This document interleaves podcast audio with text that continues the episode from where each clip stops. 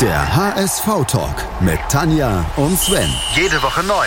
Auf meinsportpodcast.de. Moin, hallo und herzlich willkommen zum HSV-Talk auf meinsportpodcast.de. Mein Name ist Sven Schulze und an meiner Seite ist zumindest virtuell, wie immer, die Tanja. Hallo Tanja. Moin Sven. Und wir werden nicht der HSV-Talk, wenn wir uns nicht auch noch einen Gast, in diesem Fall eine Gästin eingeladen hätten. Bei uns ist Jasmin. Hallo Jasmin. Hey, hi. Jasmin, äh, erste Frage mal, wie lange hat dein Relegationskarte angedauert?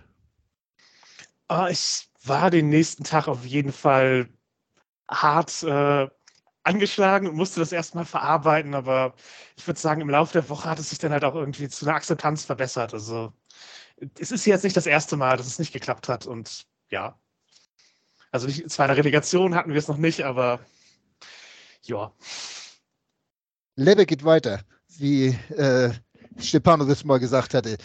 Tanja, äh, wir haben ja das Spiel zusammen im Stadion geguckt. Äh, wie lange hast du gebraucht? Oder hast du es immer noch nicht verarbeitet? Äh, also so richtig weh tat es am Tag darauf. Jetzt ist es nur noch so ein kleiner stechender Schmerz. Das geht schon wieder, aber das war schon ein bisschen enttäuschend, weil man nach dem Hinspiel doch ein bisschen mehr erwartet hat, als das, was dann beim Rückspiel abgelaufen ist. Ja, ich habe ja. tatsächlich heute mir zum ersten Mal die Zusammenfassung angeguckt und äh, habe gerade beim Rückspiel bemerkt, wie weit wir da vom Tor entfernt waren. Äh, Jasmin, warst du von der Leistung im Rückspiel enttäuscht oder, oder wie hast du das wahrgenommen oder, oder nur vom Ergebnis? Ah, ja, man kann mit der Leistung halt auch nicht wirklich zufrieden sein. Ähm, ja, die, ich würde sagen, die Berliner haben halt im Rückspiel alles ausgefahren, was sie den Rest der Saison nicht gezeigt haben. Und warum sie halt eben auch durchaus einen, einen Erstligatauglichen Kader tatsächlich an den Start bringen. Und das hat man halt gemerkt. Und für mich hat sich die Relegation halt durchaus einfach durch den Saisonverlauf wie ein Bonus angefühlt. Deswegen habe ich vielleicht, äh, bin ich da vielleicht schneller drüber weggekommen, als wenn das jetzt eben ja etwas gewesen wäre, wo ich davon ausgehe, wir haben es gerade noch in die Relegation geschafft, obwohl wir halt vorher höher standen und so. Das ist halt, ja, also ich, ich glaube, das, das hat es ein bisschen abgefedert und ähm, ja, wir haben schon besser gespielt, auch gegen höherklassige Mannschaften dieses Jahr. Das äh, ist eindeutig so, aber es ist halt einfach von der Wahrscheinlichkeit her so, dass der Erstligist eben Vorteile hat in eventuell halt den, den Qualitäten und ähm, es hat halt eine, ich sage mal, die Routiniers haben gewonnen. Also Hertha BSC hat ja tatsächlich in diesem Rückspiel auf die älteren Spieler gesetzt, halt äh, Boateng, Plattenhardt, die halt einfach äh, ich sag mal, eine, eine, große Erfahrung mitbringen und das in solchen Drucksituationen halt gegen eine sehr junge Mannschaft gespielt, bei der man, ich würde sagen, auch eine Verunsicherung bis zu einem gewissen Grad äh, gespürt hat. Ähm, ja, aber natürlich, ich, man kann mit der Leistung des HSV auch nicht wirklich zufrieden sein. Man kann nicht sagen, wir haben unser Bestes gegeben, es hat nicht gereicht, sondern eben ein, ja, irgendwie war es dann auch vom, äh, also der Wille war sicherlich da, aber es war halt irgendwie vom, vom von der Dynamik nicht möglich, das Ganze dann nochmal in unsere Richtung zu drehen. Ich fand es auch ein bisschen schwierig, weil äh, Hertha hat das dann halt auch im Rückspiel sehr gut gemacht. Die haben zwei Viererketten relativ hoch, aber auch dicht gestellt und deswegen kam beim HSV nie irgendwie die Tiefe ins Spiel rein. Also Bakariata, nicht nur verletzungsbedingt, war der komplett irgendwie raus aus dem Spiel, weil er überhaupt nicht äh, seine Läufe starten konnte. Und auch sonst irgendwie spielte sich das dann halt wirklich alles so im Mittelfeld ab. Und die Qualität von Hertha hat man dann halt vor allen Dingen dadurch gemerkt, äh, wie konsequent die dann ihre Chancen genutzt haben.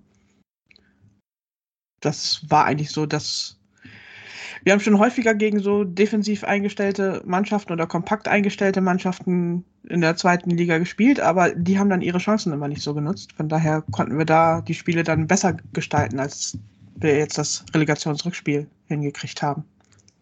Ja, und Hertha ist, glaube ich, auch ein schlechtes Matchup dahingehend, als dass sie halt äh, jetzt die letzten Spiele immer aus der Defensive gestaltet haben und äh, da gar keine Hemmung haben, unattraktiven Fußball zu spielen, das Tempo rauszunehmen und im Zweifel halt eben ja, einfach erstmal zu verteidigen. Und äh, Der HSV spielt ja diese Saison halt auch einfach komplett denselben Stiefel und das, ich kann es noch gar nicht vorwerfen, dass da keine wirklich aktive Umstellung stattfindet, weil woher soll die Routine kommen, da dann auf Erstliganiveau gegen anzutreten? Vielleicht, äh, ich hatte vor, vor, der Relegation schon gesagt, dass ich gar nicht so böse wäre, wenn die Mannschaft noch nicht aufsteigt, äh, vielleicht noch einen weiteren Entwicklungsschritt jetzt macht in der zweiten Liga. Nichtsdestotrotz hat es mich unheimlich gefuchst, muss ich ganz ehrlich sagen. Gerade das Rückspiel, also wie das gelaufen ist, äh, das war mir auch viel zu wenig. Ähm, aber man hat doch ganz deutlich gemerkt, äh, woran es fehlt, also sämtliche Durchsetzungskraft im Spiel nach vorne, was wir ja auch in den Spielen, die verloren wurden, schon häufiger gesehen haben. Äh, man bekommt dann so gegen, gegen Hertha jetzt im Rückspiel ja, so ein, zwei abgeprallte Dinge. Ich habe mir eben, wie gesagt, die Zusammenfassung nochmal angeguckt und der größte Aufreger soll da so ein kleines Halten gewesen sein, äh, wo man hätte vielleicht mit Goodwill noch einen Elfmeter geben können oder so. Äh, ansonsten war da nichts, was da richtig auf Tor gekommen war. Ähm, Hand aufs Herz, Jasmin, damit hat man auch in der ersten Liga relativ wenig zu suchen, ne, mit so, so einer Leistung. Würde ich jetzt nicht notwendigerweise sagen, dass das jetzt entscheidend für einen Verbleib in der ersten Liga ist. Wir haben ja auch einen DFB-Pokal gespielt, wo wir auch gezeigt haben, ja, natürlich, es gibt Klassenunterschiede. Wir sind kein Champions League-Kandidat, der dann irgendwie mit Freiburg äh, mithält. Aber wir können halt eine Mannschaft, die auch relativ gut da war und auch halt eben ihr eigenes System da spielt, ihre, ihre eigene Philosophie konsequent durchzieht wie Köln, da, die können wir halt auch schlagen. Also wir, unsere Erwartung darf nicht sein, dass wir halt wieder einsteigen und direkt ähm, hier Europapokal. Das ist halt, das wird es nicht sein. Aber ich sehe jetzt halt auch nicht, dass wir hinter so dem, dem, dem unteren Mittelfeld der ersten Liga weit, weit zurückstehen würden. Und äh, wie gesagt, Hertha, schlechtes Matchup. Äh, sie hatten Spieler, die routiniert sind in großen Spielen. Und das macht einen, das macht einen Unterschied. Aber jetzt, ob die an einem äh, irgendeinem verregneten Samstag in der Mitte der Saison das auch so gemacht hätten. Wir haben ja gesehen, dass Hertha das offensichtlich konsistent nicht durch die Saison durchzieht und entsprechend, glaube ich, unter anderen Umständen oder selbst im Hinspiel können wir es können auch hinkriegen. Also natürlich, die, die Konsistenz müsste eigentlich äh, geschaffen werden, aber ich glaube auch nicht, dass ein Aufstieg jetzt katastrophal gewesen wäre in irgendeiner Form. Das ist, also so, so schön möchte ich mir das nicht reden, dass wir nicht aufgestiegen sind. Das, man sollte immer aufsteigen wollen und äh, ich habe auch einfach genug Vertrauen darin, dass äh, ja, dass es halt auch möglich wäre, in der ersten Liga im unteren Mittelfeld zu verbleiben, wenn wir aufsteigen und es okay läuft. Das kann, man kann natürlich immer Glück und Pech haben. Aber äh, wie, wie bewertest du insgesamt die Saison? War es eine gute Saison, obwohl es zum Aufstieg nicht gereicht hat, oder war es eher so durchwachsen, weil es hat nicht zum Aufstieg gereicht? Äh, beste Zweitligasaison bis jetzt. Ich weiß nicht, die Statistik mir da komplett recht gibt, aber sie widerspricht dem auf jeden Fall nicht. Das ist wahr. Genau. Und es ist, also, wir hatten eine Konsistenz drin, die ich sonst oft vermisst habe, wo man halt irgendwie. Ich hatte wenig Angst, dass in der 90. Minute jetzt noch das Gegentor fällt und, und die ganze Bemühung wieder einstürzen lässt, sondern ja, natürlich, wir haben viel unentschieden gespielt, äh, auch am Anfang hinaus, aber eben dieses Spiele nicht verlieren, Spiele nicht verloren geben und eben auch eine, eine Konsistenz an den Tag legen auch, auch eine, eine konsistente Rückrunde spielen, mal einen Rückstand wieder aufholen, äh, sowohl im einzelnen Spiel als auch ähm, jetzt im Tabellenplatz. Das sind halt Dinge, die man vorher wenig gesehen hat. Und deswegen, ja, also für mich würde ich sagen, tatsächlich die beste äh, Zweitligasaison. Vielleicht bin ich auch einfach äh, genügsam geworden nach mehreren Zweitligasaisons, aber ich, also ich beurteile die Saison insgesamt positiv. Also wenn man sich, also man muss halt also fragen, steht die Mannschaft, steht der Verein besser da als zuvor? Finanziell sicherlich nicht, würde ich sagen, weil da das kostet halt immer Geld, so eine Corona, halt gerade in der Corona-Saison noch drin und so. Aber insgesamt von der strukturell und vom äh, von der Mannschaft her würde ich sagen, war es eine, es, es, war eine Saison, über die wir uns eigentlich beschweren können. Die Relegation war ein Bonus am Ende noch nach dem Saisonverlauf, den wir uns aber auch eben erspielt haben. Und dass es jetzt nicht geklappt hat, ist äh, bedauerlich, aber das ruiniert die Saison für mich nicht. Und es ist halt auch dadurch, dass wir den dritten und nicht den vierten Platz haben am Ende, auch sozusagen vom, vom, von der Abschlusstabelle her die beste Zweitligasaison. Ja, Tanja, ich glaube, das wirst du zum größten Teil unterstreichen, zumal ja auch die Saison unter dem Kapitel äh, Entwicklung stand, ne? Äh, klar, also ich würde auch tatsächlich sagen, sie haben sich entwickelt. Also da können andere sagen, was sie wollen. Ich finde, da hat man wirklich bei einzelnen Spielern, aber auch insgesamt im Verein oder in der Mannschaftsstruktur hat man eine Entwicklung gesehen. Und von daher würde ich es schon als erfolgreiche Saison auch werten. Siehst ähm, du das anders, Sven? Nein, nein, ich sehe das genauso. Äh, vor allen Dingen, also ich war ja anfänglich äh, von diesem Walter-Fußball, diesen, äh, der sich natürlich auch einspielen musste, nicht gerade begeistert. Ähm, als ich allerdings gesehen hatte, wie sich so die ersten Spieler verbessert hatten unter Walter. Also ich fand zum Beispiel in, zu Anfang der Saison, was Jonas David gespielt hat, äh, hätte ich ihm so nicht zugetraut, vor allem nicht in der äh, in der Konstanz hätte ich ihm das nicht zugetraut, dass er äh, relativ fehlerlos und auch im Aufbauspiel vernünftig äh, agiert.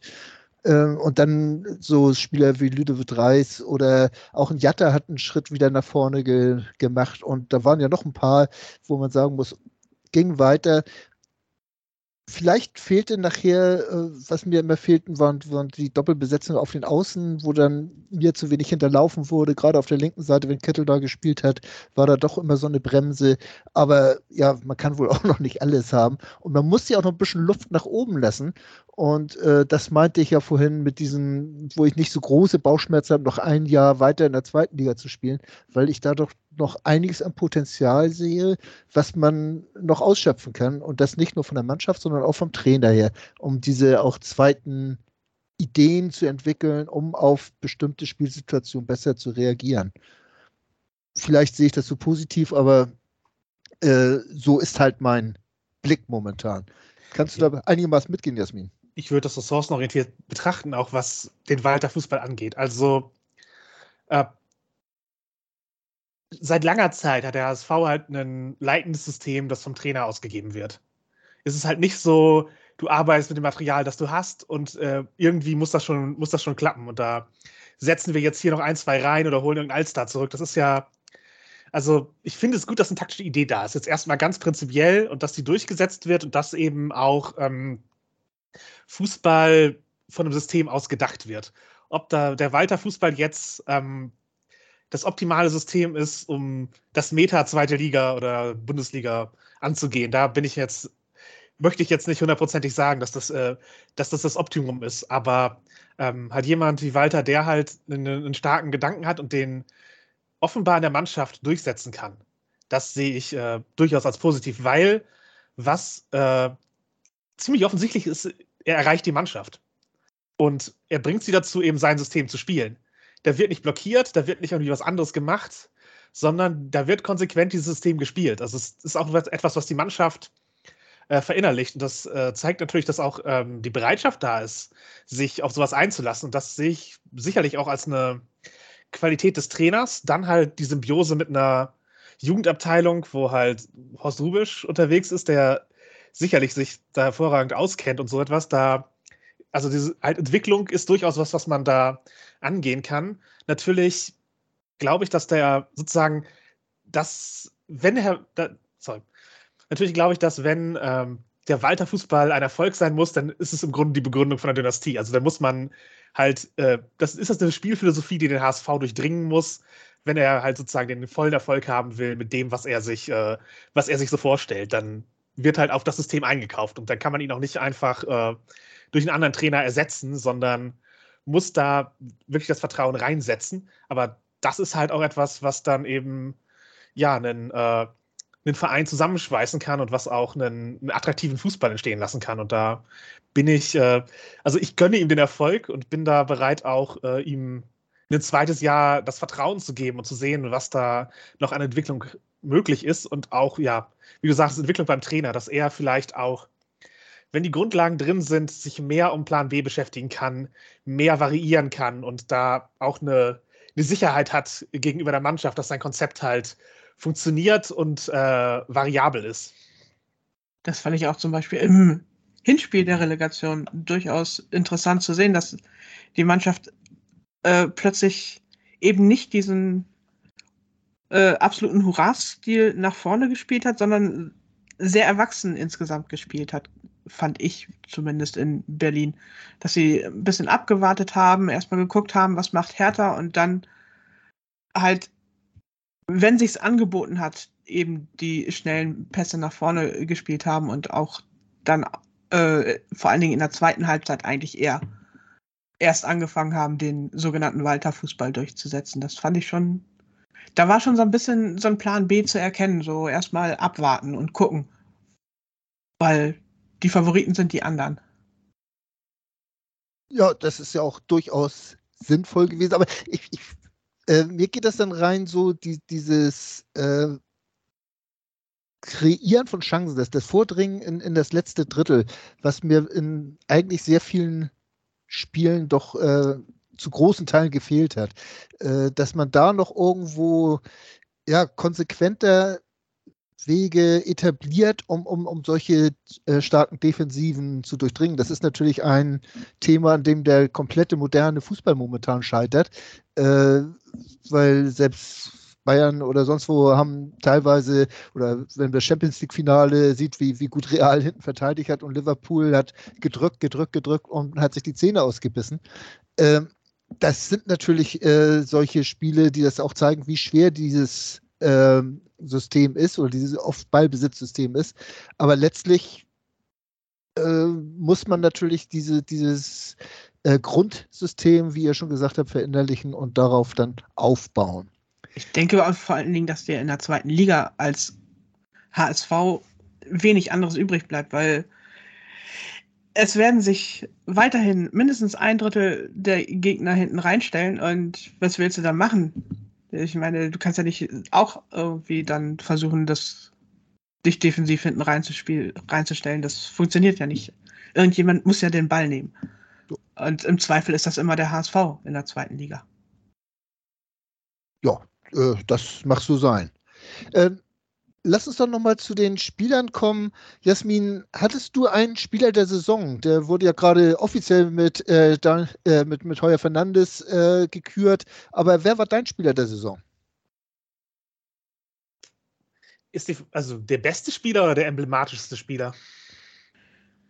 Das darfst du durchaus ja. so ausdrücken, wie du es gerne möchtest. Dann, dein Spieler, dein persönlicher Spieler, das darfst da, du gerne. Dann Bakary Yatta als äh, Spieler, der jetzt mittlerweile schon lange im Verein ist und für mich auch symbolhaft dafür steht, was passiert, wenn ein Verein hinter einem Spieler steht. Also es wird mit Loyalität belohnt. Das wird auch mit, äh, mit Identifikation belohnt. Und zwar von den Rängen, aber auch vom Spieler mit dem Verein. Und das ist halt emblematisch. Und gleichzeitig ist es halt eine, ein Spieler, der eine neue Rolle gefunden hat, der, wie du schon äh, eingangs sagtest, Entwicklungsschritte gemacht hat äh, in diesem neuen System, der in dem neuen System spielt, aber auch gleichzeitig muss man auch schon sagen, ein bisschen auch die Schwächen des neuen Systems mit den, äh, mit den Abschlüssen symbolisiert. Also er ist, er ist ein Spieler, der wirklich gut emblematisch für die Mannschaft in ihrer gesamten Entwicklung stehen kann und äh, gleichzeitig natürlich die Saison auch einfach mitgeprägt hat durch seine Rolle in dieser, äh, diesem Walter-Fußball. Da gehe ja. ich sogar mit. Tante, das wundert mich jetzt sehr. Ja, sowas, wo ich doch ein Jatta-Trikot habe. Ja. Äh, nee, aber man hat es ja auch gesehen, wenn ähm, Bakary Jatta in den Spielen nicht drin war, dann litt auch gleich die komplette Offensive. Da konnte Sonny Kittel noch so sehr versuchen, die Fäden zu ziehen. Ohne Bakker lief halt wenig. Also das war schon sehr faszinierend auch wenn seine Flanken irgendwie in 50 Prozent der Fälle nicht so ganz da ankommen, wo sie hin sollen. Aber meine Güte, früher haben wir uns darüber beschwert, wie Dennis Diekmeyer oder Marcel Jansen in Kniehöhe geflankt haben. Und die Flanken von Bakariata sind einfach auch noch mit sehr viel mehr Risiko versehen. Und entweder die landen exakt auf dem Punkt oder sie gehen halt völlig daneben. Das ist so. Damit müssen wir uns wohl abfinden ich denke mal, auch auf den Entwicklungsschritt bei Bakker müssen wir noch ein bisschen warten, bis die Flanken kommen, ne? Äh, aber dann spielt er wahrscheinlich nicht mehr beim HSV. Wollte gerade sagen. Da müssen wir so lange drauf verzichten, bis er dann geht. Oder nein, dann würde er wahrscheinlich auch nicht mehr bei uns spielen, sondern irgendwo sonst was. Ähm, ja, dein Spieler auch, Tanja, ist Bakker äh, für diese Saison? Oder hast du noch jemand anders, der dir so äh, gefallen hat? Gibt ja so einige, aber ich, als mein Spieler der Saison würde ich dann tatsächlich Mario Vuskovic nennen.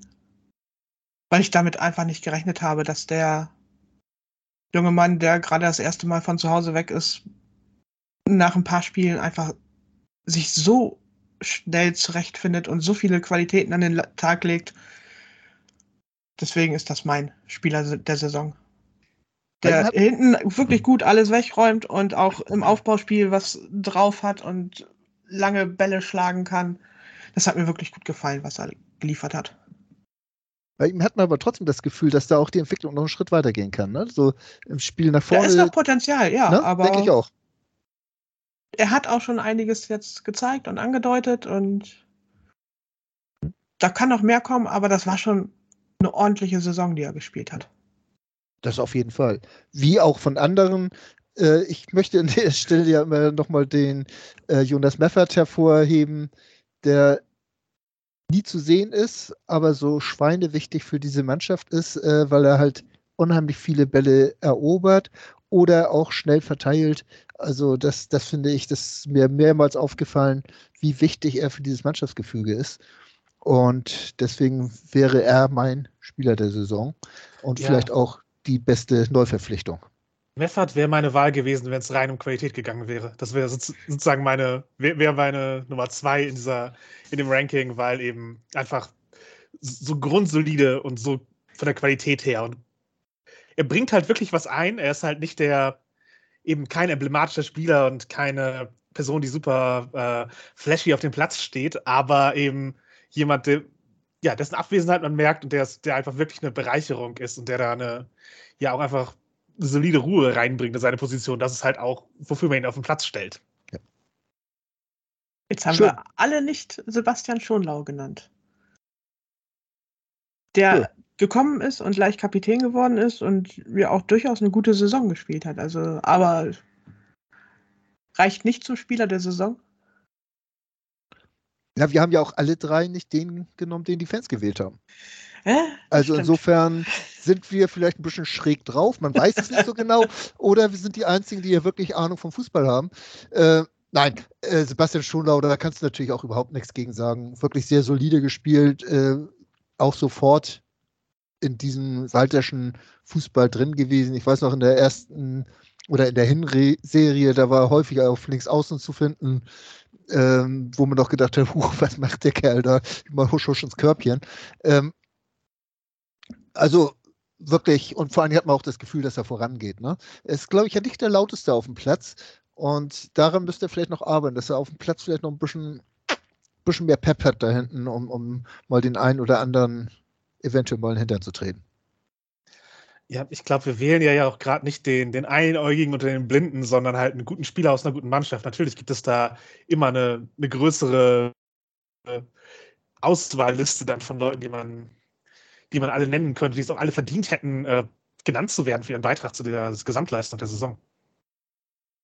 Wo du schon mal dabei bist, Jasmin, wer, wen hast du da so im Auge? So ein Bobby Glatzel noch oder, oder Kittel oder, oder wen hast du da noch so im Auge? Als äh, der, der noch genannt werden sollte, Glatzel hätte ich genannt. Ja.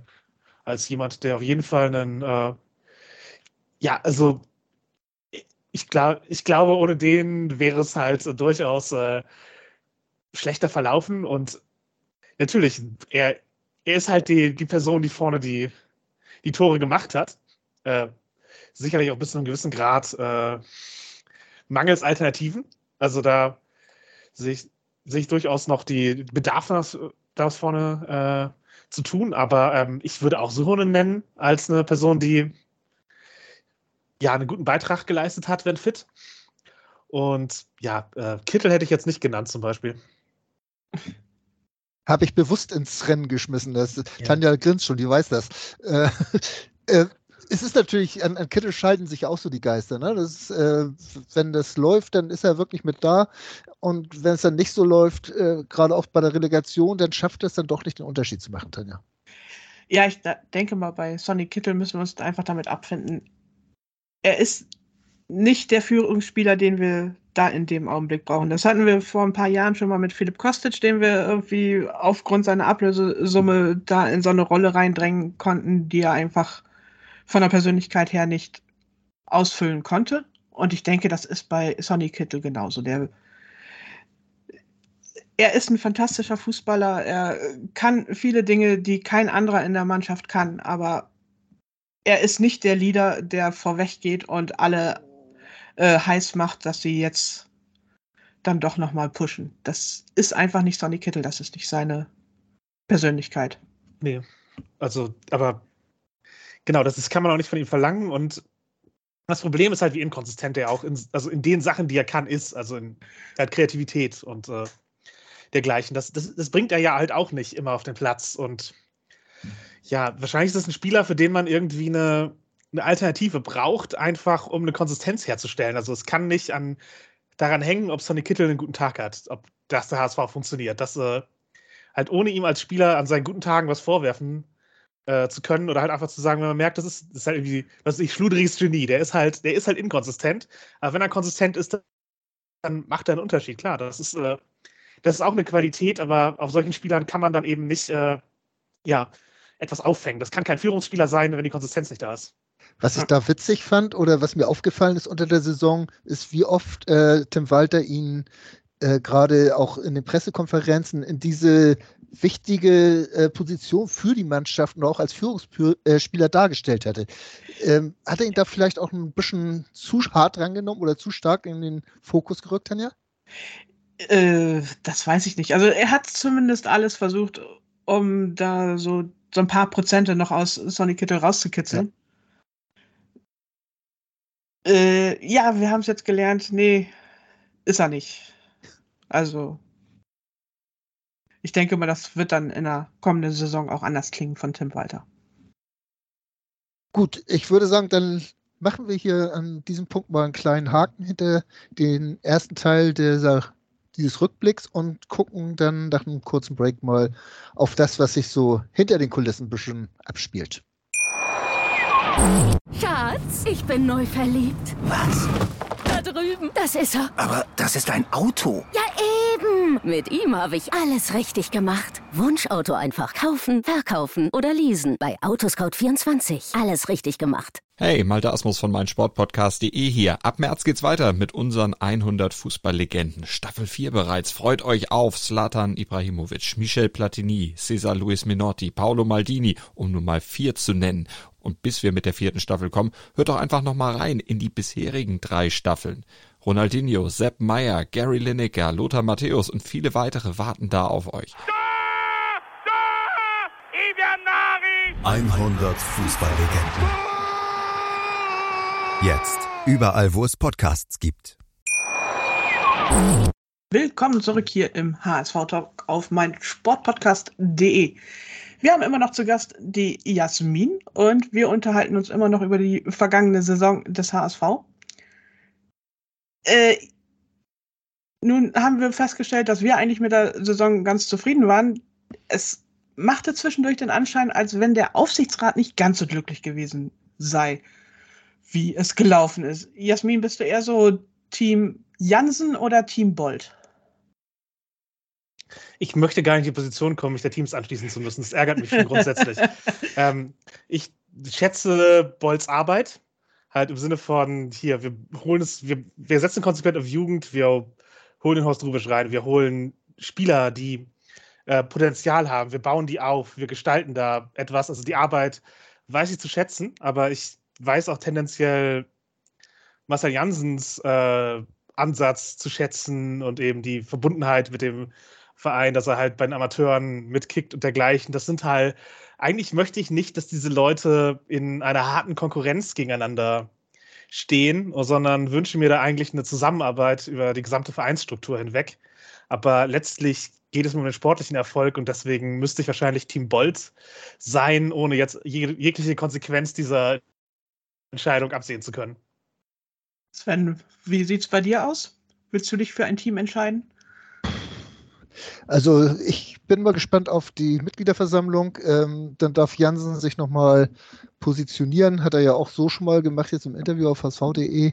Äh, ansonsten tendiere ich auch mehr zu Team Bold, weil ich halt die Entwicklung der vergangenen Saison, ähm, wohl wissend, dass es in den Jahren davor nicht gut gelaufen ist oder nicht so gut gelaufen ist, äh, die überzeugt mich dann halt und den jetzt eingeschlagenen Weg zu beenden, vorzeitig zu beenden, das hielte ich für Wahnsinn. Und äh, ich glaube auch eine äh, Entlassung Bolz hätte ein Erdrutsch zur Folge gehabt, dass so ein Rubesch weg und so weiter. Und dann fängst du wieder bei Null an, eventuell mit einer ganz anderen Philosophie. Und nein, also das möchte ich eigentlich nicht. Ich finde es gut, dass jetzt äh, auch relativ zeitnah äh, sich auch Wüstefeld positioniert hat und dann auch, wenn das nicht unbedingt seine hundertprozentige Meinung gewesen ist, er halt Walter und, und auch Bolt den Rücken gestärkt hat. Äh, ich fand die Reaktion von Tim Walter großartig, wie er nach dem Spiel gegen Hertha sich durch die Polizei da äh, mit den Ellenbogen gearbeitet hat und dann zu den Fans hin ist und seine Jungs dahin geschickt hat. Äh, da merkst du auch, dass insgesamt was zusammengewachsen ist und das nicht nur durch diese fünf oder es waren sogar sechs äh, siegreichen Spiele. Ähm, da ist doch schon was zusammengewachsen und das möchte ich nicht über den Haufen geworfen wissen. Ähm, wobei man natürlich sagen muss, dass diese ganzen Streitigkeiten nach Kiel entstanden ist, als ja eigentlich ähm, die Chance, noch aufzusteigen oder noch so eine Saison zu Ende zu bringen, relativ gering war, weil ich habe auch nicht damit gerechnet, dass die Mannschaft die letzten fünf Saisonspiele äh, allesamt gewinnt. Also hätte ich an, von, der, von der Konstanz her ihr nicht zugetraut. Du warst ja die ganze Zeit schon am nö, fünf Spiele gewinnen, das schaffen die nie. Ja, Habe ich gesagt. Hast du gesagt. Das sage ich auch jetzt noch, dass mich das wundert. Ne, also das, damit war eigentlich auch nicht zu rechnen. Ne? Wenn du überlegst, dass wir einmal drei Spiele gewonnen hatten, ansonsten maximal zwei und dann ist da gleich wieder irgendwas passiert, war eigentlich nicht damit zu rechnen, dass diese Spiele äh, allesamt siegreich beendet würden. Jasmin, warst du nach dem Kiel-Spiel diese Niederlage, dachtest du auch, jetzt ist alles vorbei und schmeißt sie alle raus oder dachtest du, wir müssen da durch? Ich habe gedacht, wahrscheinlich wird es dieses Jahr dann halt nichts aber ich sah auch keinen Grund, das mit halt harten Personalkonsequenzen ähm, zu ahnden. Wenn man einen Aufbau ansagt, dann muss man auch an den Aufbau glauben und äh, es war halt noch immer drin, Ab die Saison gut abzuschließen. Und ja, natürlich ärgert man sich manchmal nach einem einzelnen Spiel, aber ich sehe jetzt auch nicht, dass eben Kiel der Punkt wäre, wenn danach keine Wende gekommen ist, dann ist der Walter Fußball beim HSV gescheitert. Das, das sehe ich halt einfach nicht. Und ähm, natürlich kann man sich entscheiden, wir sind mit, der Gesamt, mit dem Gesamttrend nicht zufrieden, aber äh, ja, ich, ich war es halt noch zu dem Zeitpunkt. Also natürlich ist es, ist es, ist es schade, wenn sowas äh, passiert, so ein Spiel verloren geht, aber ja, ich bin da keine Freundin von, äh, von Reaktionismus mehr, weil wir haben oft genug äh, es mit Trainerwechseln probiert oder irgendwelchen Einmischungen und Unruhe reinbringen und dergleichen und mal durchschütteln. Vielleicht auch jetzt einfach mal sacken lassen. Das ich war ja auch schon ein bisschen. Eins muss ich noch kurz sagen, Tanja, hm? bevor du mir das jetzt wieder so unterschiebst. Du hast das jetzt eben so dargestellt, als hätte ich dann noch gesagt, gleich Bolt raus, Walter raus. nein, so nein, das hast du nicht gesagt. Du ja, so gesagt, kam das aber eben rüber.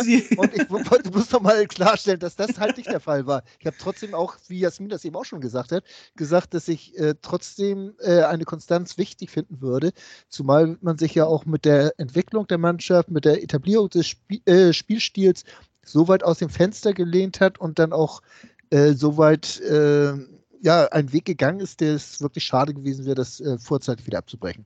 Wollte ich bloß noch mal sagen. Jetzt darfst du eine Frage stellen.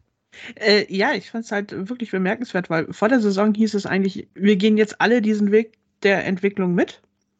Und nach 29 Spieltagen verlieren da die ersten die Nerven. Also irgendwas funktioniert, scheint ja doch an irgendeiner Stelle noch nicht so richtig zu funktionieren. Ist das nur Kommunikationsproblem oder haben die Leute tatsächlich die Nerven verloren, Jasmin. Was glaubst du?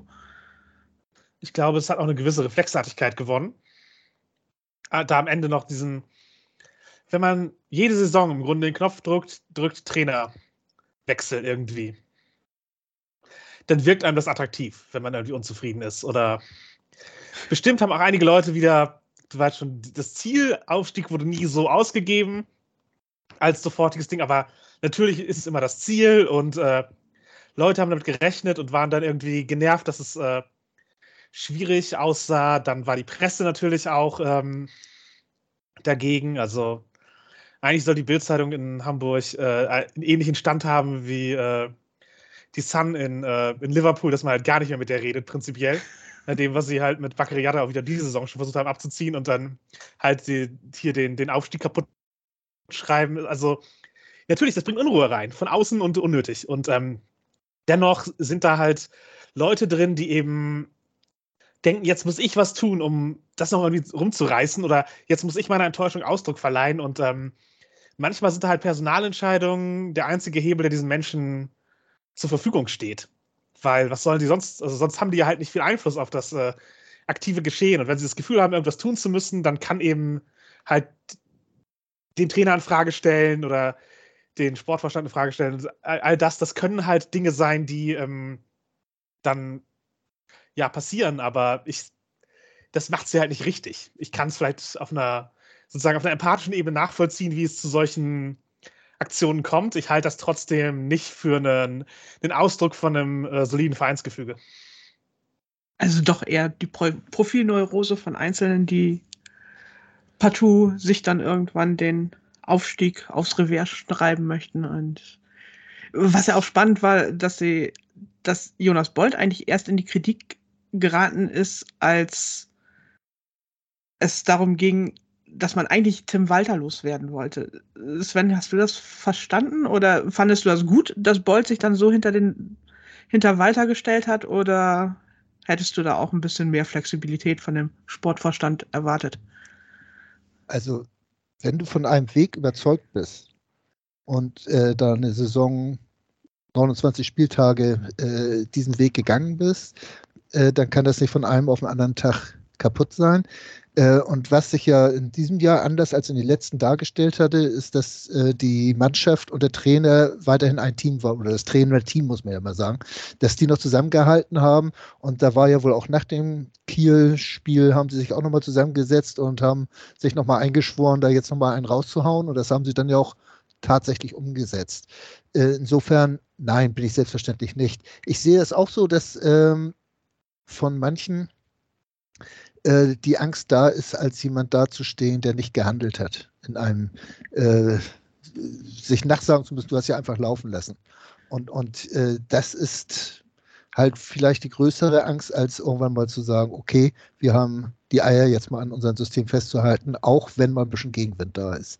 Und ja, also letztlich ist es ja bislang richtig gelaufen und wir gehen mit dem gleichen Personal äh, in die neue Saison. Wie das jetzt hinter den Kulissen gerade mit Mutzel und Bolt aussieht, ähm, mit dieser in Anführungsstrichen Degradierung äh, Mutzels weg von der Mannschaft und so weiter. Da muss ja irgendwas auch da gewesen sein, vorgefallen sein. Ähm, er soll sich ja auf die Jansen-Fraktion gestellt haben. Ähm, ja, vielleicht auch nicht ganz ohne Eigennutz, um vielleicht äh, Bolt beerben zu können. Man weiß es nicht. Ähm, ja, gut, kann ich von hier aus nicht beurteilen. Äh, und auch nicht, inwiefern man jetzt in dieser Konstellation in Ruhe die nächste Saison planen und starten kann. Ich weiß nicht, Jasmin, hast du da vielleicht einen anderen Eindruck oder sagst du, Mutzel, wenn, schon ganz raus?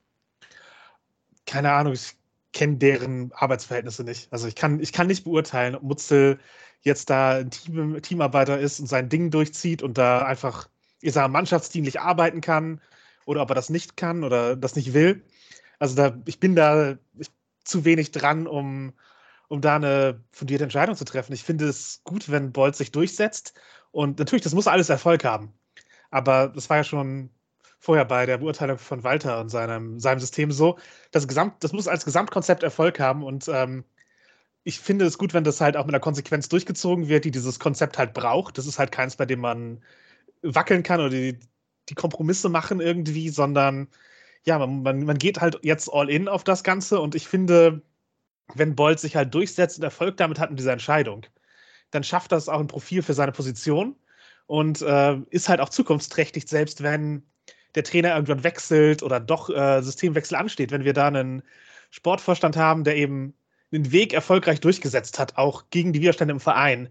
Und äh, wenn jetzt wieder Ruhe reinkommt, das sehe ich dann halt als einen viel größeren Wert, als da irgendwelche Personalrochaden zu machen oder was auch immer. Da ist es, also man musste nicht rausschmeißen, man musste nicht vergrätzen, er, er darf halt keine Unruhe stiften. Es ist schon sehr spannend, wie Jonas Bolt. Ich möchte erstens niemals gegen ihn pokern, weil ich das gnadenlos untergehen würde. Und auch irgendwie in solche ich nenne es mal jetzt Machtspielereien, möchte ich auch mit ihm nicht geraten, weil aus irgendeinem Grunde scheint er da immer ganz gut rauszukommen, oder Sven? Ich meine, Hoffmann musste damals gehen. Ja. Jetzt äh, hat er die Runde auch irgendwie für sich entschieden. Gut, äh, was man nicht beurteilen kann, ist, wie es dann links und rechts davon aussieht. Ne? Äh, Bolt gestärkt, ähm, was meiner Meinung nach auch der richtige Weg ist, sage ich nochmal. Äh, ob dabei dann irgendwo was zertrampelt wird, links und rechts, äh, was eigentlich hätte zusammenwachsen sollen, kann ich jetzt auch nicht beurteilen, auch gerade äh, was jetzt Mutzel betrifft. Ähm, dir war das ja schon von der ganzen Zeit aufgefallen, dass Mutzel auf einmal keine Interviews mehr gegeben hat. Er hat ja eine ganze Zeit lang in den Halbzeitpausen immer Interviews gegeben und dann auf einmal nicht mehr. Dann war Bolt wieder selbst da. Äh, was da vorgefallen ist letztendlich und woran sich die Geister gescheitert, äh, geschieden haben, äh, das, das weiß man natürlich nicht. Aber ja, mit Butzel anlegen ist gut. Ich könnte wenigstens ihm auf Augenhöhe gegenübertreten. Das hätte ich euch voraus.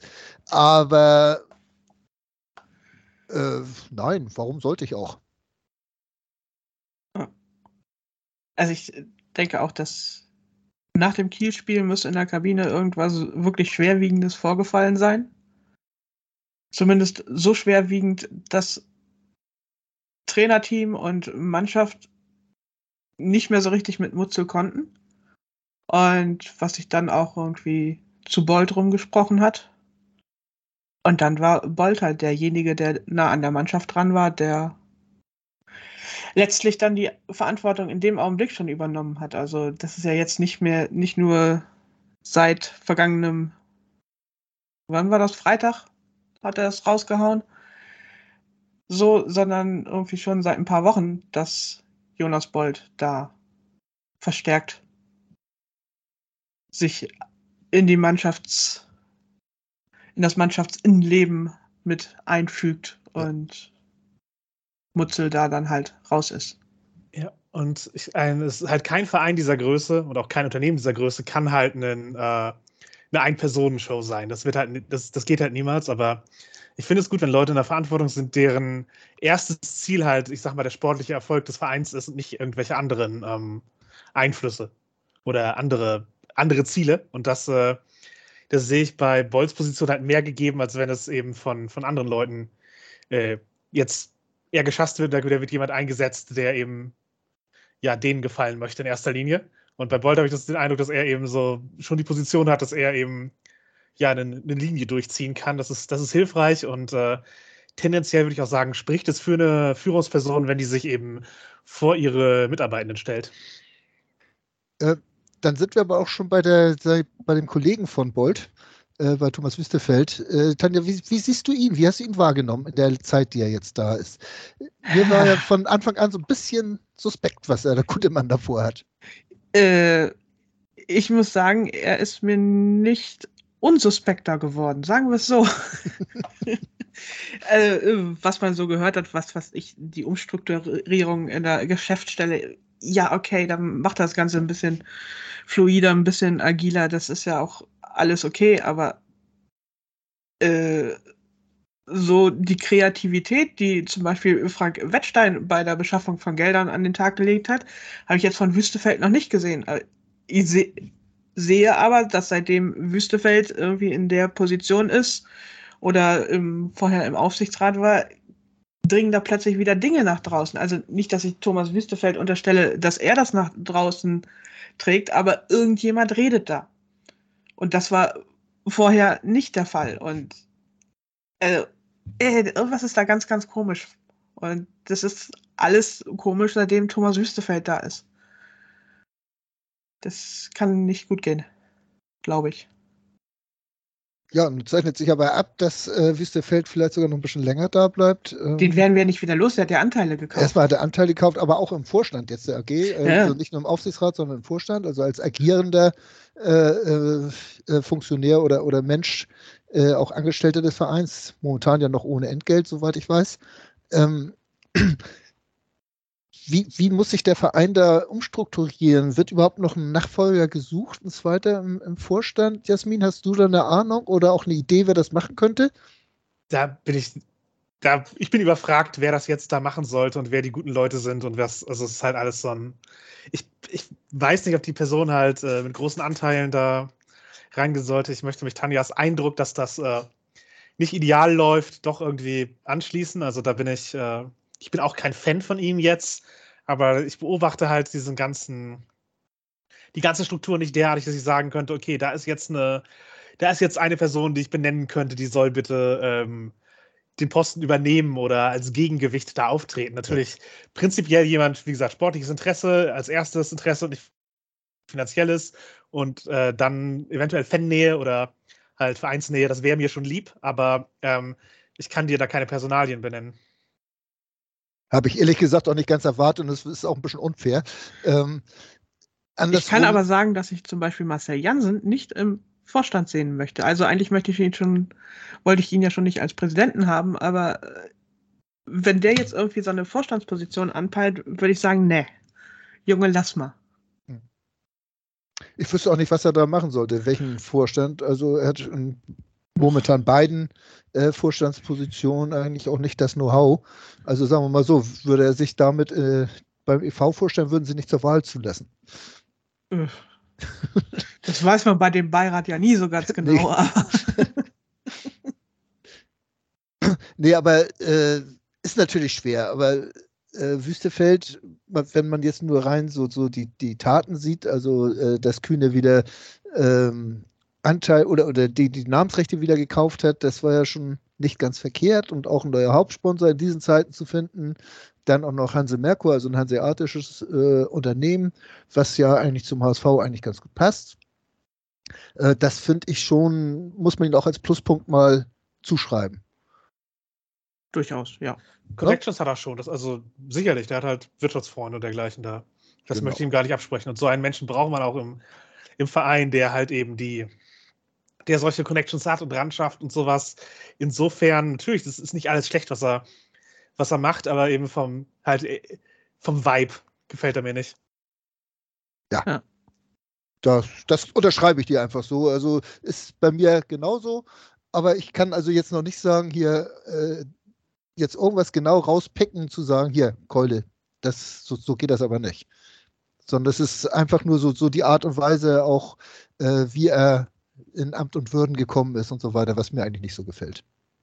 Ja, aber ich finde, der gesamte Mensch Thomas Wüstefeld ist noch sehr schwer zu greifen. Ja. Einfach weil man noch relativ wenig von ihm gehört hat oder direkte Äußerungen von ihm oder was er jetzt tatsächlich angestellt hat, also im positiven wie im negativen Sinne. Das ist alles noch sehr wischiwaschi. Von daher. Was per se aber auch nicht schlecht ist, ne? Nee. Als wenn er alle fünf Minuten in der Presse zu äh, lesen oder hören oder sonst was ist. Und also lieber dann so ein Wischiwaschi Wüstefeld als so ein Hau drauf Hoffmann. Also. Ja. ja. ich möchte mich da eigentlich gar nicht mit beschäftigen müssen. Also von, von, meinem, von meinem Gefühl her möchte ich da irgendwie halt so, möchte ich hier Vollversammlung ignorieren können und in, im Vertrauen, dass es schon irgendwie gut weiterläuft. Ist halt leider nicht, nicht gegeben. Gut. Ja. Weiterlaufen. Das finde ich ist äh, ein gutes Stichwort. Und dann lassen wir mal die Vorstände mal hinter uns und kümmern uns nach einem kurzen Break um die kommende Saison. Schatz, ich bin neu verliebt. Was? Da drüben. Das ist er. Aber das ist ein Auto. Ja, eben. Mit ihm habe ich alles richtig gemacht. Wunschauto einfach kaufen, verkaufen oder leasen. Bei Autoscout24. Alles richtig gemacht. Willkommen zurück beim HSV Talk auf meinsportpodcast.de. Jasmin ist bei uns und wir haben schon über den Kader, über den Vorstand gesprochen und wollen jetzt nochmal so einen Blick in die Kristallkugel werfen, wie denn die nächste äh, Saison äh, verlaufen könnte. um den Vorstand nochmal ins Spiel zu bringen, der hat gesagt, Aufstieg ist das Ziel. Und wir haben jetzt eigentlich zu besprechen, wie realistisch dieses Ziel ist und was dafür, um das Ziel zu erreichen, denn noch geschehen müsste. Jasmin, Aufstieg äh, im nächsten Sommer, realistisch? Genauso realistisch wie also ja, es ist, ein realistisches Ziel, das wir uns setzen sollten und dem wir halt für das man alles tun soll. Es, ist, es bringt nichts, da tief zu stapeln und zu sagen, ja, wir sind, äh, wir sind okay, wenn es halt wie die Relegation wird oder nicht. Nee, natürlich wollen wir aufsteigen. Das wollen wir seit jetzt bald fünf Jahren jede Saison. Aber es muss trotzdem weiterhin das Ziel sein, das man vor Augen behält. Das, alles andere ist halt Augenwischerei. Und ich halte es auch für ein erreichbares Ziel. Natürlich ist es nicht einfach, wie wir gelernt haben. Aber wenn wir dieses Jahr in einer sehr starken zweiten Liga, äh, in einer engen zweiten Liga in die Relegation kommen können, dann können wir auch nächstes Jahr direkt aufsteigen oder die Relegation wieder erreichen. Das, äh, das sehe ich für, das, das, das sehe ich als durchaus möglich und auch eben das, was man anstreben sollte. Also da bin ich äh, d'accord. Das ist auch mein Ziel, der Aufstieg. Tanja, dein Ziel, der Aufstieg? Äh, eigentlich bleibt es Ihnen ja bleibt ihnen ja gar nichts anderes übrig. Ich meine, wir reden immer noch von Entwicklung. Und wenn du Platz 3 weiterentwickeln willst, das ist dann halt Platz 2. Also völlig logisch. Und sollte man auch nicht kleinere, wie Jasmina schon gesagt hat, da jetzt irgendwo versuchen, irgendwelche Begründungen ranzuziehen, äh, warum es denn doch vielleicht nicht das Nummer 1 Ziel ist, Zweiter zu werden? Nee, offensichtlich werden wir ja das Gerüst der Mannschaft äh, beibehalten. Also selbst Bobby Glatzel wird noch bleiben. Von daher sehe ich jetzt nichts, was grundlegend dagegen sprechen würde, dass wir die Chance haben, aufzusteigen. Wir haben schon zwei Neuzugänge. Einmal ist es der Philipp äh, Bilbiger und Matteo Raab. Äh, Jasmin, hast du da schon eine Ahnung, was uns da mit den beiden Bengals erwartet? Habe ich mich äh, noch nicht im, halt ganz eingehend ähm, mit beschäftigt. Raab habe ich jetzt halt ein äh, paar Spiele gesehen, Drittligamäßig, aber ja, kann, ich, ich, kann dir da kein abschließendes Urteil geben, ob, das, ob, das, äh, ob die eine Verstärkung werden. Darauf wollte ich natürlich hinaus, dass du jetzt zu diesem Zeitpunkt das äh, schon abschließend beurteilst. Nein, äh, mhm. aber die Eindrücke, äh, die Transfers, Tanja, gehen die so in die richtige Richtung? Ist das der Weg, den der HSV gehen sollte?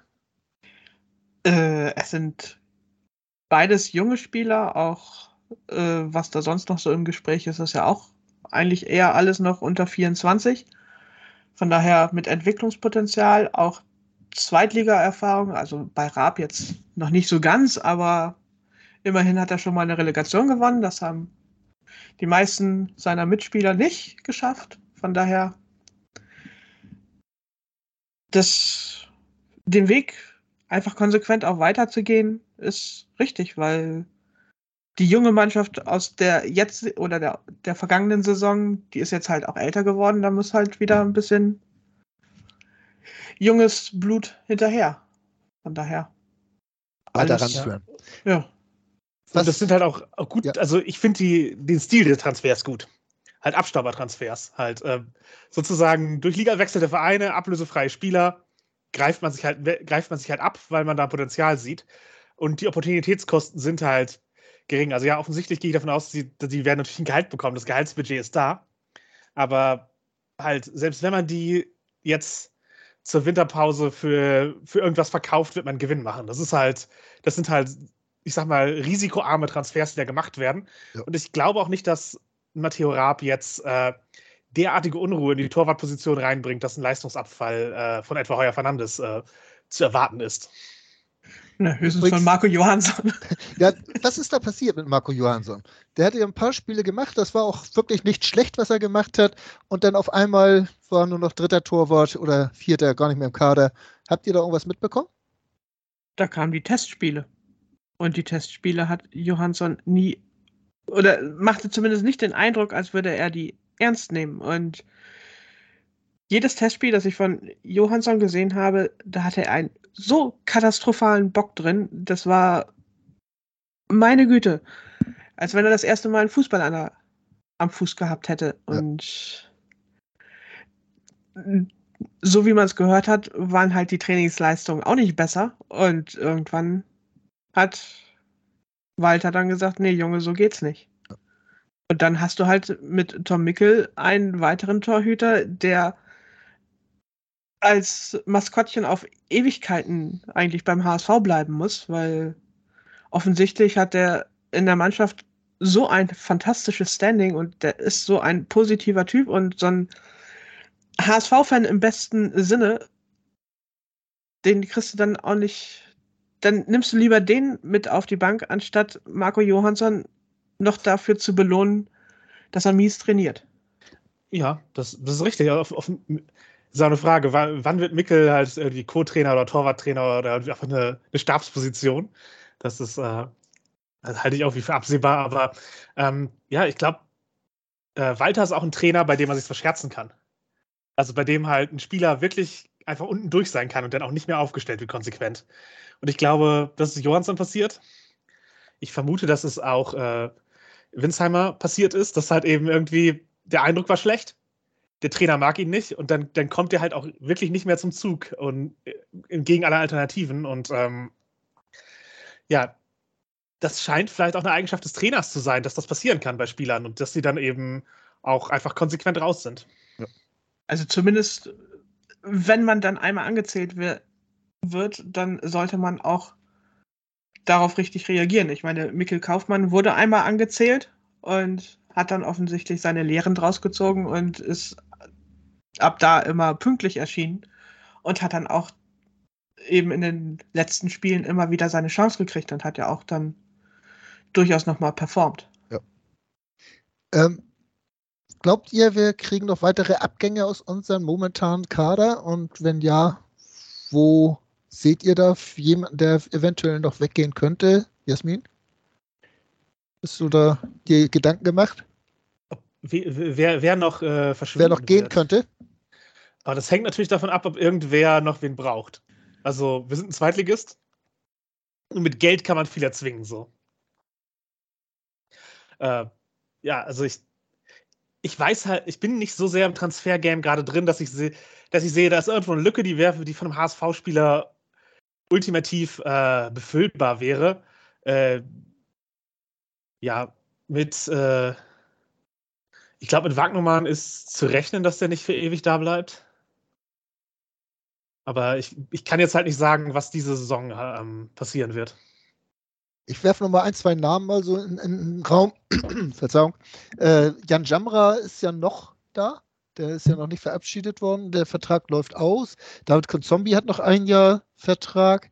Ähm, dann die Leihspieler Chakvetaze und der eben schon angesprochene Kaufmann sind ja noch nicht verabschiedet und steht auch noch nicht fest, ob sie gehen sollten. Ähm, Tanja, hast du da eine Idee, was da passiert? Äh, ich glaube, Jamra wird. Äh, ich bin mir nicht so sicher. Ich kann mir vorstellen, dass Jamra sich auch selber durchaus verändern möchte, hm. weil es die vergangenen zwei Jahre ja auch nicht wirklich gut lief beim HSV. Für ihn persönlich. Äh, als Backup für die äh, Außenverteidigerposition würde ich ihn durchaus für, wenn er günstig zu haben ist, durchaus nochmal einen Vertrag geben. Also mhm. das wäre bestimmt nicht verkehrt. Jacques Fetaze hat mich nicht überzeugt. Äh, Mikkel Kaufmann, der müsste dann aber schon deutlich günstiger werden. Und ansonsten, was Abgänge betrifft, ich weiß nicht. Ich höre immer nur, dass man dann für Wanyoman 7 bis 8 Millionen Euro Ablöse aufrufen will, aber ich bin da jetzt auch nicht so drin in diesem Transfergeschäft und so weiter, aber ich kann mir irgendwie keinen Verein vorstellen, der das auch tatsächlich bezahlt. Ja. Und von daher, ich wüsste jetzt auch noch nicht mehr, wer da äh, wirklich Interesse hat. Was man sonst noch hört, ist Jonas David, der sich eventuell dann zumindest gerne verleihen lassen möchte.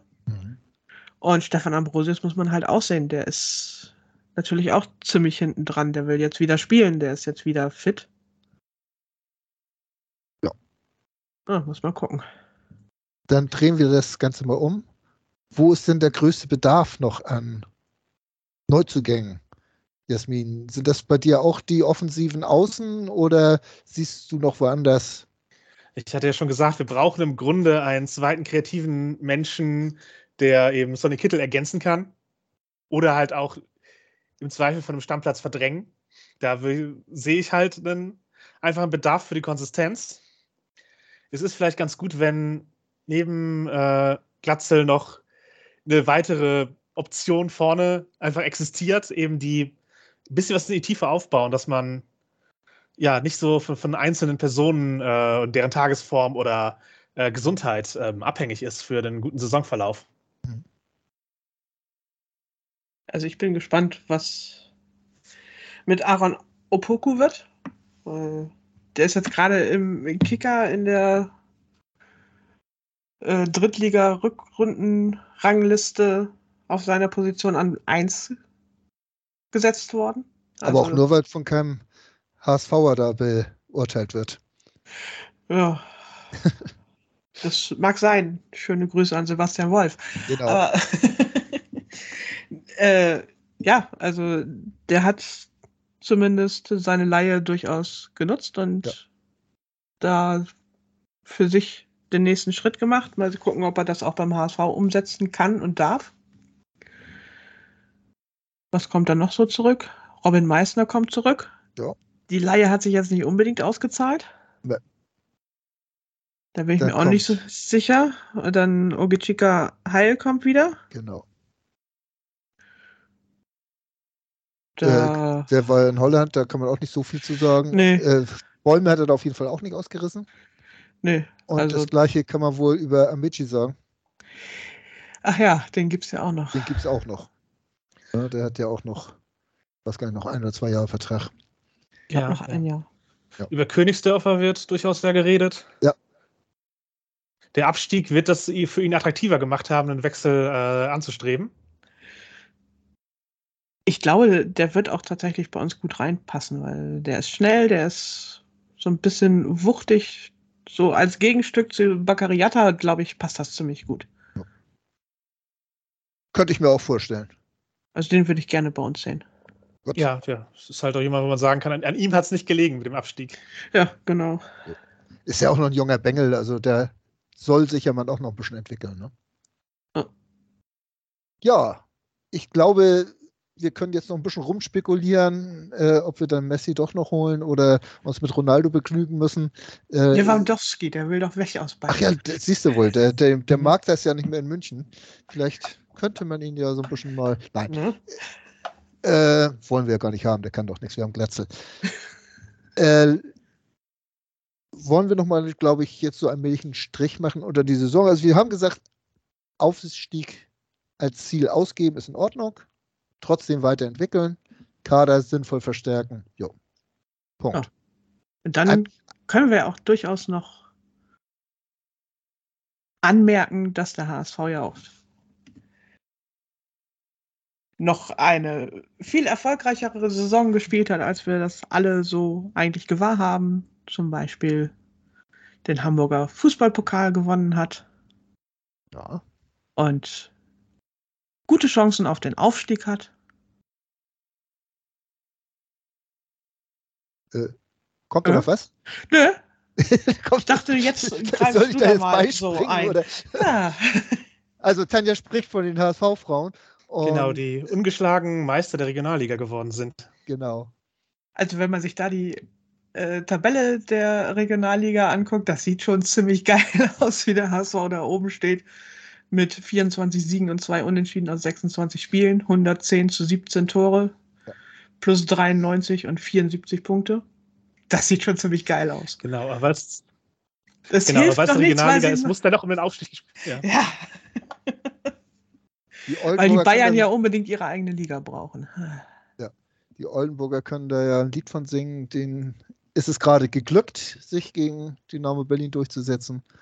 Aber äh, den HSV-Mädels wäre toll, wenn die das schaffen könnten, äh, nach, ich weiß gar nicht, wie lange ist das her, dass die HSV-Frauen aus der Liga abgemeldet worden sind damals? Ich glaube, ziemlich genau zehn Jahre. Zehn Jahre, ne? Und der Jarcho damals, glaube ja. ich, wenn ich das mhm. noch so richtig erinnere.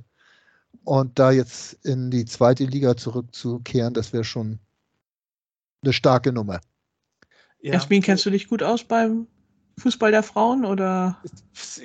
Mittelmäßig. Ich habe ich hab halt, ich halt aus der Ferne verfolgt, äh, wenn nicht gerade was hier in der Nachbarschaft äh, gespielt hätte. Also es ist halt, genau, man, man kriegt es halt nicht so mit TV-Übertragungen äh, äh, äh, präsentiert. Nicht in der Regionalliga, ja. Genau, es ist Regionalliga der Frauen leider nicht, aber ähm, nee, genau, ich, ich habe es halt eher aus der, aus der Ferne verfolgen können, aber halt sowas wie das im, äh, im Lotto-Pokal, also dem, dem äh, Hamburger Pokal, der HSV nur gegen den HSV ausgeschieden, das ist halt auch eine, eine interessante Sache, weil die sozusagen die dritte und die zweite Frau sind jeweils gegen die erste ausgeschieden und ansonsten eben halt durchmarschiert. Also das ist schon, äh, ja, fühlt sich gut an, so aus ja. der Ferne. Ich habe da nochmal mit jemandem geredet, der sich auch tatsächlich mit dem Fußball so ein bisschen auskennt, mit dem guten Sven Loco74 auf Twitter. Der meinte, dass wir gegen Potsdam 2 dann auch tatsächlich Favoriten sind, weil die HSV-Frauen haben einfach so eine starke Saison gespielt, gespielt, dass er glaubt, dass wir uns da auch gegen die Zweitvertretung von Turbine Potsdam durchsetzen können. Da könnt ihr, alle, die ihr das hört, am Sonntag, Stadion an der Hagenbeckstraße, 14 Uhr, ist das Hinspiel. Eine Woche später geht es dann nach Potsdam. Daumen drücken oder am besten noch vorbeikommen. Ja, Unterstützung ist da sicherlich hilfreich auch, um, um halt die Siegchancen noch ein bisschen nach vorne zu schieben. Beim Pokalfinale waren 1800 Leute da und die haben da waren dann auch teilweise HSV-Ultras da, die haben da richtig Rabatz gemacht und mit Choreo und allem, was dazugehört.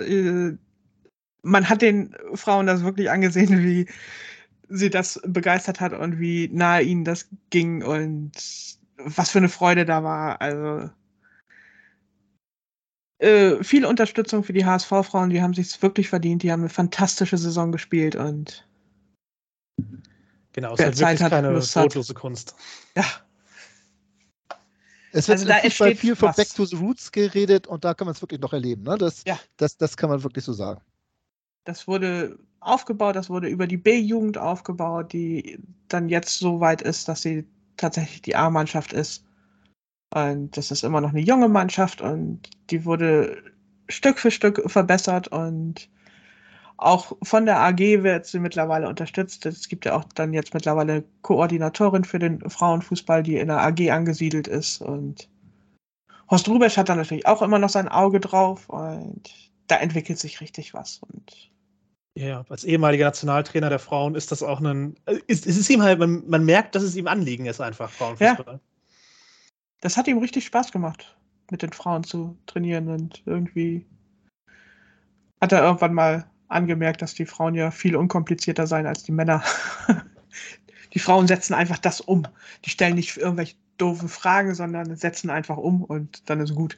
Ja, vorbei, ich bin jetzt auch nicht die Person, die sagt, halt, ja, der Frauenfußball, das ist halt jetzt das Heilmittel für die, gegen die, äh, die Kommerzialisierung und all das, sondern es ist halt auch, ja, es ist halt auch der, derselbe Sport, der stattfindet, auch zunehmend halt in den, in denselben äh, Vereinen und denselben Umfeldern und äh, ja.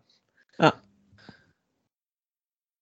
Was ich ja. beim Frauenfußball ein bisschen entsetzend finde, ist, dass die Zweitvertretung sogar in der zweiten Liga antreten dürfen. Also ich finde es ja schon schwierig mit den Zweitvertretungen bei den Herren in der dritten Liga, aber ja. zweite Liga so. Ja, zweite Liga ist halt da auch noch reiner Amateursport. Ne? Ja. Oder, oder zum größten Teil Amateursport natürlich, mit Sponsoren und so weiter, aber ist halt noch was anderes als das, wo der HSV sich jetzt äh, kommerziell bewegt. Ja.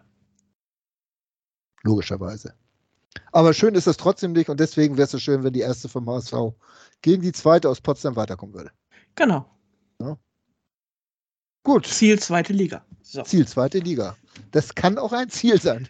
Ja. auch da kann man vielleicht nochmal was lernen, äh, dass die zweite Liga durchaus ein Ziel sein kann. Ja, und man kann halt sehen, dass so ein Aufbau, wenn man ihn konsequent betreibt, eben auch funktionieren kann und äh, Erfolge zeitigen.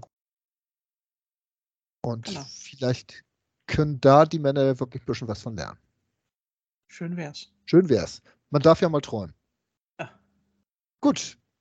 Apropos träumen, es war traumhaft mit euch. Schön, Uh. schön, schöne Überleitung. Ähm, Jasmin, herzlichen Dank, dass du da warst. Äh, dein HSV-Talk-Podcast-Debüt, da freue ich mich immer ganz besonders nach über 250 Sendungen, wenn man dann noch jemanden hat, den man noch nicht als Gästin hatte und dann auch noch sehr kompetent ist. Vielen Dank dafür. War mir doch eine Freude.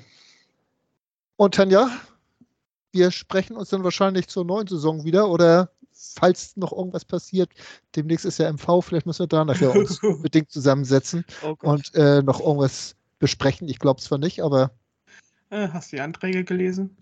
es, ja. Äh, wir werden sehen.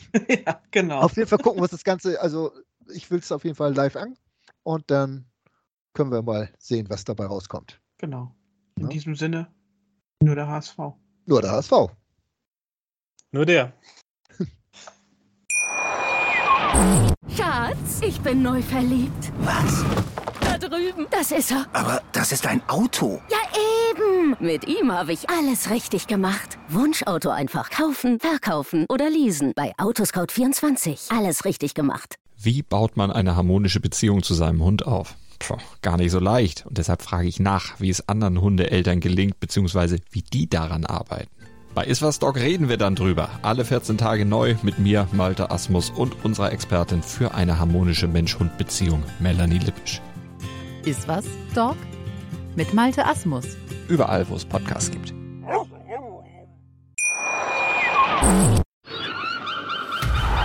Der HSV-Talk mit Tanja und Sven. Jede Woche neu. Auf meinsportpodcast.de.